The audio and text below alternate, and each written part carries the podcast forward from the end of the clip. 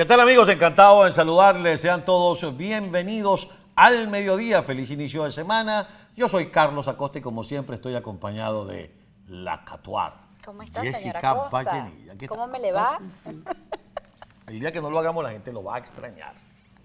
Y ella lo disfruta todos los días. Ay, ¿no? Dios mío. Feliz lunes, gente. ¿Cómo están? Aquí están mis amigos de My Glow que se encargan de el look. Muy bien, señora Costa. ¿Sabes? Es una maravilla. Saludo a las muchachas de My Glow y a los muchachos también. Y a- y a Por allá debo y- pasar yo también. ¿Ah? Pronto por allá debo pasar yo también. Podemos ir juntos. Para que nos digan, llegaron la bella y la bestia. Gracias a mis amigos de My Glow. Bien, arranca el lunes cargado de información, mi querida Jessica. Así parece. Y eh, hay información en Venezuela, aunque no está apareciendo en los titulares, pero hay información de Venezuela. Extraoficial. Hay información de Argentina. Ajá, Hay información de Colombia, mucha información de lo ocurrido en Colombia, como dice Miguel Ángel Rodríguez, mientras dormíamos el fin de semana, en Colombia estaban alborotados. así es. Este, y bueno, y hay información aquí en los Estados Unidos, pero ¿qué tal si arrancamos con lo de siempre? ¿Cómo no? Entre fuerte. No, no, la, la- la encuesta. pues, usted- Ay, yo usted estoy ida, señora Costa. usted- Ida, disculpe. Por favor, eh, pongan un timbrecito que y la la, despierte. pero la productora me acompañó. Ok, un ¿Se timbrecito para que la despierte a ¿Se ambas. ve? Ahí está. Timbrecito ahí. Dale, me- dale, dale, Simón. ella va conmigo Ponga hoy. timbrecito así. Timbrecito de despertador. Ella va conmigo hoy. Ah, para que, para que. El señor que Acosta nos recordó a las dos cómo es el sonido de.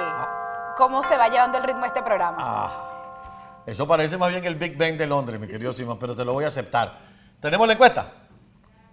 Ya tenemos la encuesta, sí. pues puede cerrar el apuntador si está mal. Ahí tenemos.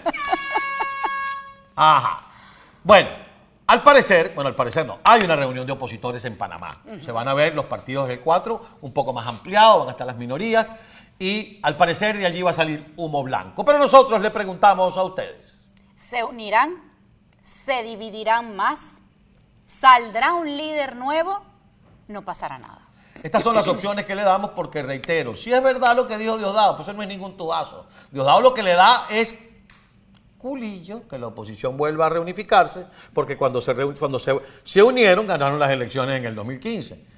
Y el, el truco del régimen siempre ha sido tratar de dividir a la oposición. Pero si es verdad, hay una reunión, entendemos que va a ser martes y miércoles. Así es. Donde estarán representadas todas las fuerzas políticas de la oposición venezolana, incluidas las minorías. Tenemos entendido, cuando nos lleguen más datos, se lo decimos. Y de allí deben salir la reglamentación para la primaria y Si hay, si hay un nuevo o no, secretario ejecutivo. exactamente. Porque el candidato va a salir de las primarias, de los distintos precandidatos o precandidatas que existan. Así que ya lo sabe, ahí tienen la encuesta. La encuesta. Eh, en la reunión de opositores en Panamá se unirán, ¿Se dividirán más? saldrá un nuevo líder. No pasará nada. Usted se, eh, se, se mete, entra en nuestra cuenta Instagram. Hoy venimos mal, señora Sí, Costa. sí, sí, sí, Es, es el lunes. Bueno, pero la gente dice, me metí en Instagram. Bueno, usted métase en Instagram o métase en Twitter y allí puede votar en nuestra cuenta arroba BTV Miami en Twitter y también puede hacerlo a través de las historias en Instagram. Y de esa reunión de Panamá y otras cositas más se basa esta conversación que puede estar entre fuerte. Y dulce. Esa es una reunión que para dolor de algunos, para envidia de otros o para beneplácito de muchos, de alguna forma va a estar también acompañada de los catires, de los yanquis, de los gringos, de los americanos, como quieran ustedes llamarlo. Es decir, el gobierno de Biden y los facilitadores y el principal aliado que tiene la democracia venezolana va a estar o va a formar parte de esta reunión. No sabemos si en calidad de voz y voto o solo de observador para después dar recomendaciones. Lo cierto del caso es que tiene que ocurrir. Ellos llevan supuestamente reuniéndose ya varios días atrás. Yo creo que semanas, señora Costa, lleva esa gente ya reuniéndose. Eh, no sabemos si ya hay un acuerdo y bueno, lo que se conocería en Panamá luego de esta reunión en Panamá es definitivamente ese pliego, lo pudiéramos llamar así, no lo sé, de los puntos que se pudieron haber tratado allí. Lo cierto del caso es que según la información que nosotros manejamos, que es de manera extraoficial por supuesto, es que allí se va a definir el reglamento de cómo se va a llevar a cabo estas primarias. Y además, lo que también se dice es que lo más probable que salga de allí, que de hecho ya nos los había adelantado Julio Borges, no tan explícitamente, pero sí que lo que se quería era como tener un secretario ejecutivo de esa mesa de la unidad que hubo en algún tiempo. Y es que esa fue la manera, como dijo usted, señora Costa, al inicio del programa, y que por eso al régimen quizás le tiemblan las piernitas, es que esa fue la manera de lograr de que toda la oposición se unificara y estuviesen de acuerdo. Y todos se plegaran a ese reglamento que en ese momento se hizo con esa mesa de la unidad.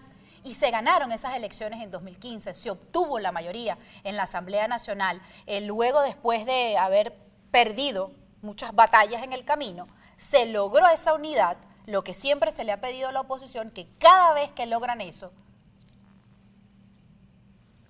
tienen éxito. Así es. En todos los procesos electorales. La figura del secretario ejecutivo. Es ahí donde está el meollo de la cuestión, porque ya pasamos en una oportunidad por la figura de un respetable dirigente político venezolano como Ramón Guillermo Aveledo. Pasamos por allí justamente en la elección de 2015 por la figura del Chugo Torrialba, que en principio y después del triunfo de 2015 fue muy aplaudido, pero luego fue bastante vapuleado. ¿Quién pudiera ser esa figura que de alguna manera tiene que tener características muy especiales, mi querida Catuar? Por ejemplo, tiene que ser un operador, un operador político. Segundo, tiene que ser un excelente negociador, una persona que se encargue de establecer las bases de una negociación de todos esos partidos que están allí y de esa mesa para con el resto de la sociedad venezolana, incluido alguien que está al margen de la sociedad venezolana, pero que existe y hay que admitirlo, que es el régimen. Entonces tiene que ser operador, negociador y lo más importante, conciliador. Que es lo que necesita la oposición venezolana en este momento. Porque sí, es verdad, cada quien tiene sus ideas, son válidas, desde ese punto de vista, pero necesitan que engranarse para que pueda haber un éxito electoral. Porque ya hemos visto que definitivamente la oposición no se va a salir del camino democrático o el camino electoral. Para la mayoría, y creo que en eso coincide la mayoría, es que la salida definitivamente es electoral. Uno que otro quizás pudiera decir que se necesita el apoyo desde afuera, porque es que adentro no se va a lograr hacer absolutamente nada, pero es que para lograr precisamente ese apoyo de afuera, tiene que haber una unificación primero de las fuerzas opositoras. Y el apoyo desde afuera, mis queridos amigos, siempre será de carácter diplomático, operativo, negociador. Olvídense de un apoyo militar, de una salida de fuerza, porque no la va a haber. Que muchos la quieren, que muchos piensan y todos cerramos los ojos y nos encantaría ver que a Nicolás Maduro se le presenten en el Palacio de Miraflores o en el lugar donde duerma, porque tiene tanto culillo que duermen cada noche en un sitio distinto, y lo saquen en pijamas como unas esposas y lo pongan en, en Guantánamo. Ay, qué sueño tan bello, a mí también me encantaría, pero sabemos que no va a ser así. Entonces hay que articular, negociar, y negociar no significa entregar, negociar no significa cohabitar en todas las transiciones ha habido alguien del lado de acá que se pone de acuerdo con el del lado de allá para que se produzca una vía de transición sin muertos, porque ya muertos ha habido bastante. Ha habido bastante sin necesidad de una salida de fuerza. Y es que yo quiero poner eh, eh, el ejemplo de lo que está ocurriendo en Ucrania. La gente de repente se preguntará, pero ahí está Ucrania y el apoyo internacional que han recibido. Pero es que yo no he visto ninguna fuerza de ningún país que ingrese al territorio ucraniano. Lo máximo que han hecho es darle el apoyo a su líder. Pero ¿qué pasa en Ucrania? Que hay unidad. En Ucrania hay unidad. Y todos en torno a un liderazgo. Exactamente. Incluidos quienes se oponían a Vladimir Exactamente, exactamente. Su oposición en el país está ahorita peleando con eh, Volodymyr Zelensky. Incluso declaraciones de diputados, de funcionarios que eran adversos a la política de Zelensky han dicho, en este momento de guerra necesitamos estar unidos. Y por eso también han recibido el respaldo abrumador de los gobiernos del mundo. Entonces, ¿qué es lo primero que se tiene que lograr en Venezuela? La unidad. La unidad. A pesar de las diferencias, nadie les está diciendo que van a ceder. ante el otro o al que tengo al lado. No, no. Es simplemente engranar todas esas estrategias y poderle presentar un plan real al pueblo venezolano, porque tampoco hay que poderlo seguir engañando. Si no es real que se va a salir de Nicolás Maduro en dos meses, usted no puede vender eso. Porque entonces cuando no se dé, que en efecto no se da, entonces acusan a la oposición. ¿Viste? Ahí está, nos volvieron a mentir. Entonces hay que hablarle con la verdad al pueblo venezolano por encima de cualquier cosa. Y sí, causa desesperación, tenemos 20 años esperando que se logre una salida, más de 20 años esperando que se logre una salida en Venezuela. No es fácil, no ha sido fácil y no será fácil, porque recuerden ustedes que están unos demócratas peleando contra unos antidemócratas. Mis queridos amigos, lo cierto es que la reunión se va a dar.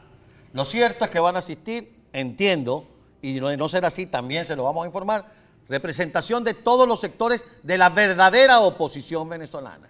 De allí tiene que salir un reglamento de conducta, es decir, cómo vamos a conducir la oposición de ahora en adelante, un reglamento para la primaria o la propuesta de reglamentos para las primarias y un operador, un secretario ejecutivo que se tiene que manejar entre fuerte y dulce.